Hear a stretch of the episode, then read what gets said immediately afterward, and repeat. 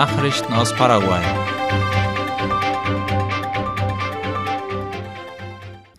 Es hat einen Austausch zwischen Experten der US Geological Survey mit Itaipu gegeben. Darüber berichtet die staatliche Nachrichtenagentur IP Paraguay. Ziel war ein Austausch über die Untersuchung von Wasser und Sedimenten, welches wichtige Arbeitsbereiche in dem Stausee Itaipu wie national sind. Die Treffen fanden ab Montag statt und enden heute. Bisher haben die Experten die Einrichtungen des Technologischen Parks Itaipu und das Wasser- und Sedimentlabor besucht. Es wurden Vorträge sowohl von den paraguayischen als auch von den US-amerikanischen Fachleuten gehalten, um Verbesserungs- und Kooperationsmöglichkeiten auszutauschen und zu analysieren.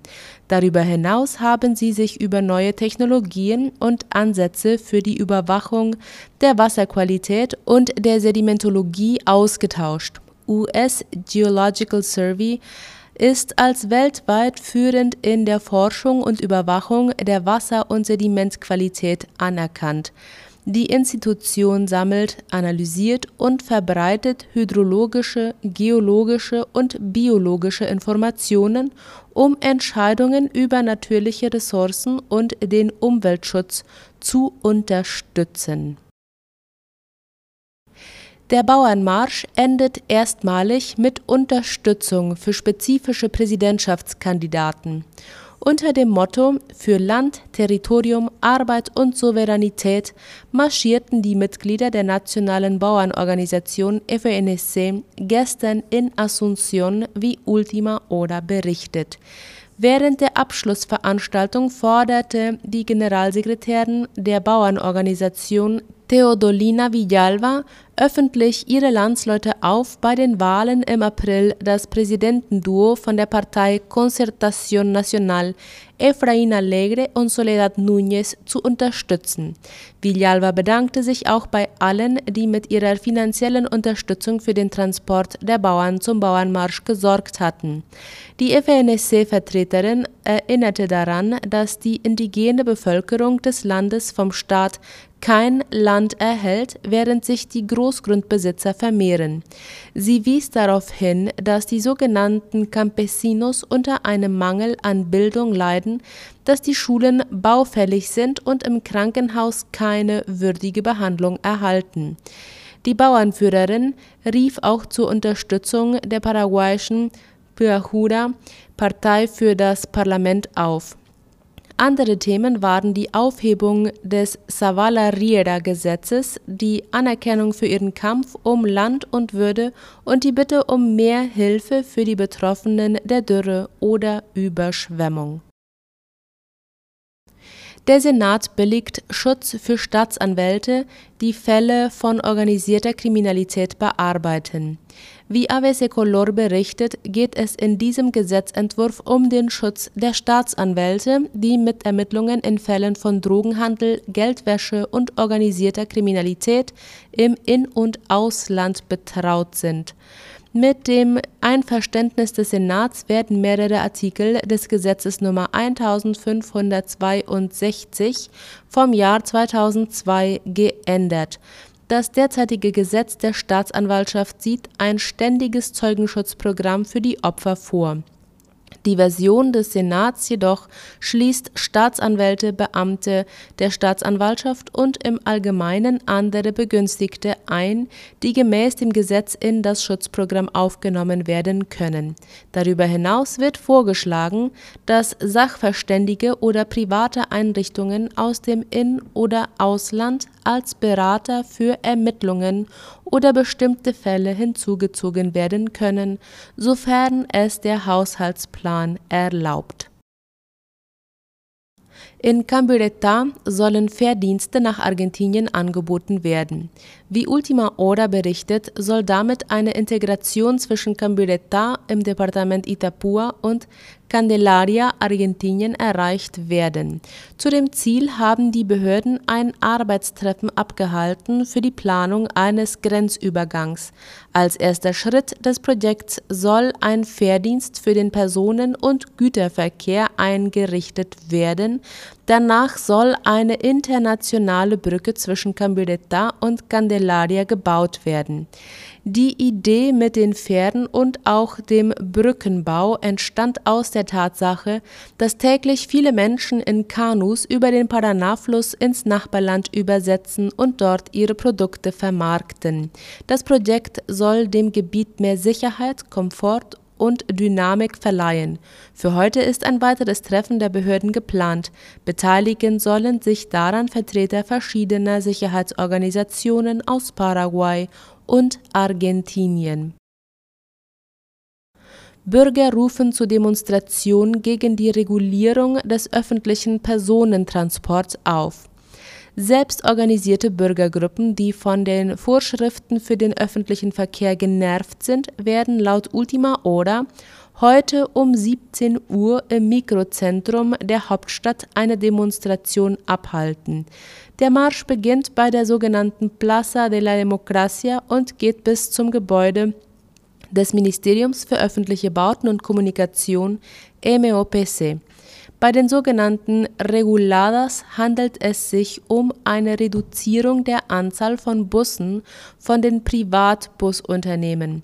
Angel Britos, Koordinator des Nationalen Verbandes für Sekundarschüler FENAES, sagte, dass die Gewerkschaft der Sekundarschüler die Mobilisierung begleiten werde, weil auch die Schüler von dem mangelhaften öffentlichen Verkehrssystem betroffen seien. Dieses Phänomen hat sich in den letzten Tagen noch verschärft, obwohl die Busunternehmen vom Staat Subventionen in Millionenhöhe erhalten. Der Vizeminister für Verkehr Victor Sanchez bestreitet, dass es Regelungen gibt und spricht von einer Übernachfrage der Fahrgäste. Am späten Mittwochnachmittag ergab sich jedoch ein anderes Bild. Während die Bushaltestellen überfüllt waren, war der Verkehr frei. Schließlich stellte die Regierung kostenlose Busse zur Verfügung, die aber nicht wie gewünscht genutzt wurden, weil die Fahrgäste nicht genügend informiert waren. Sanchez beklagt das Fehlen von Projekten wie dem gestaffelten Fahrplan oder exklusiven Busspuren. Deswegen sei der öffentliche Verkehrsdienst im Land in einem mangelhaften Zustand. Nachrichten aus aller Welt.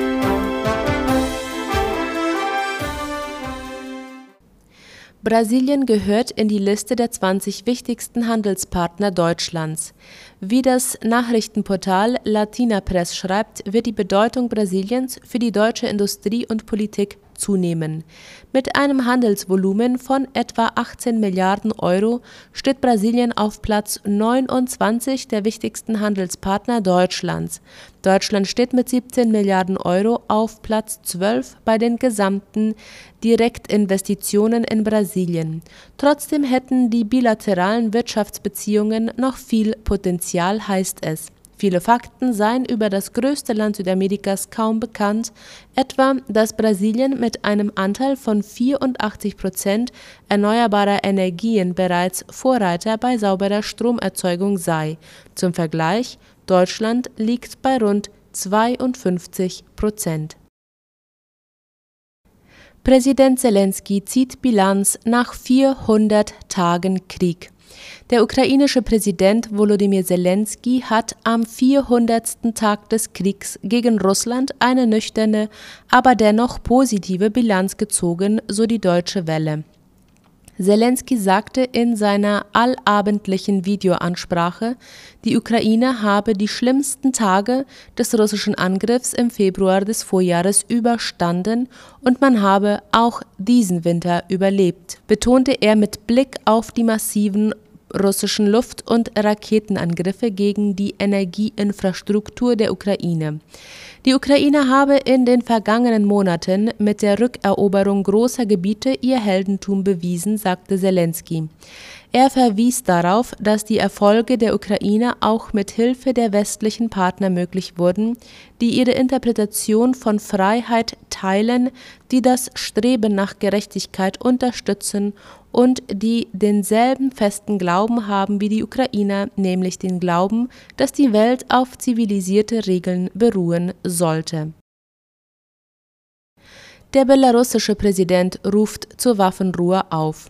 Der belarussische Staatschef Alexander Lukaschenko hat laut dem ORF zu einem Waffenstillstand ohne Vorbedingungen in der Ukraine aufgerufen. Der enge Verbündete des russischen Präsidenten Wladimir Putin wies heute in einer Rede darauf hin, dass man alte territoriale Fragen am Verhandlungstisch regeln könnte. Die russische Regierung reagierte verhalten auf die Forderung ihres politischen Partners. Der Sprecher des Präsidialamtes Dmitri Peskov sagte, man würde sich in der kommenden Woche mit Belarus über die Forderungen unterhalten. In Bezug auf die geplante Stationierung russischer Atomwaffen in Belarus hob Lukaschenko die angebliche Bedrohung durch den Westen hervor. Außerdem würde Russland die Waffen benutzen, sobald sie den Zusammenbruch ihres Landes befürchten müssten, so der belarussische Staatschef. Lukaschenko möchte deshalb eine Eskalation verhindern. In Kolumbien sind neun Soldaten ermordet worden. Nach dem offiziellen Bericht wurden die Soldaten von der kolumbianischen Befreiungsarmee ELN angegriffen, als sie im Grenzgebiet nach Venezuela die Ölpipeline Caño Limón bewachten. Darüber schreibt die Deutsche Welle. Schon seit 60 Jahren befindet sich die Regierung im Krieg mit der Guerilla-Gruppe und versucht bereits zum sechsten Mal in Friedensgesprächen einen Waffenstillstand zu erzielen. Der kolumbianische Präsident Gustavo Petro hat deshalb am Mittwoch Friedensvermittler einberufen. Er fügte hinzu, dass die bereits laufenden Friedensermittlungen aufgrund des Vorfalls ausgesetzt werden könnten. Bei den Soldaten handelte es sich hauptsächlich um Männer im Alter von Mitte 20, die ihren Wehrdienst ableisteten. Vier von den Getöteten sollen sogar dem indigenen Volk der Wayuu angehört haben, wie es heißt. Mordermittlungen in Bezug auf den Brand in mexikanischer Haftanstalt gestartet. Bei dem Brand in der Haftanstalt in Ciudad Juárez sind 39 Migranten gestorben, so die Deutsche Welle. Laut der Generalstaatsanwaltschaft hat das Personal des Gefängnisses nichts unternommen, um die Menschen zu evakuieren.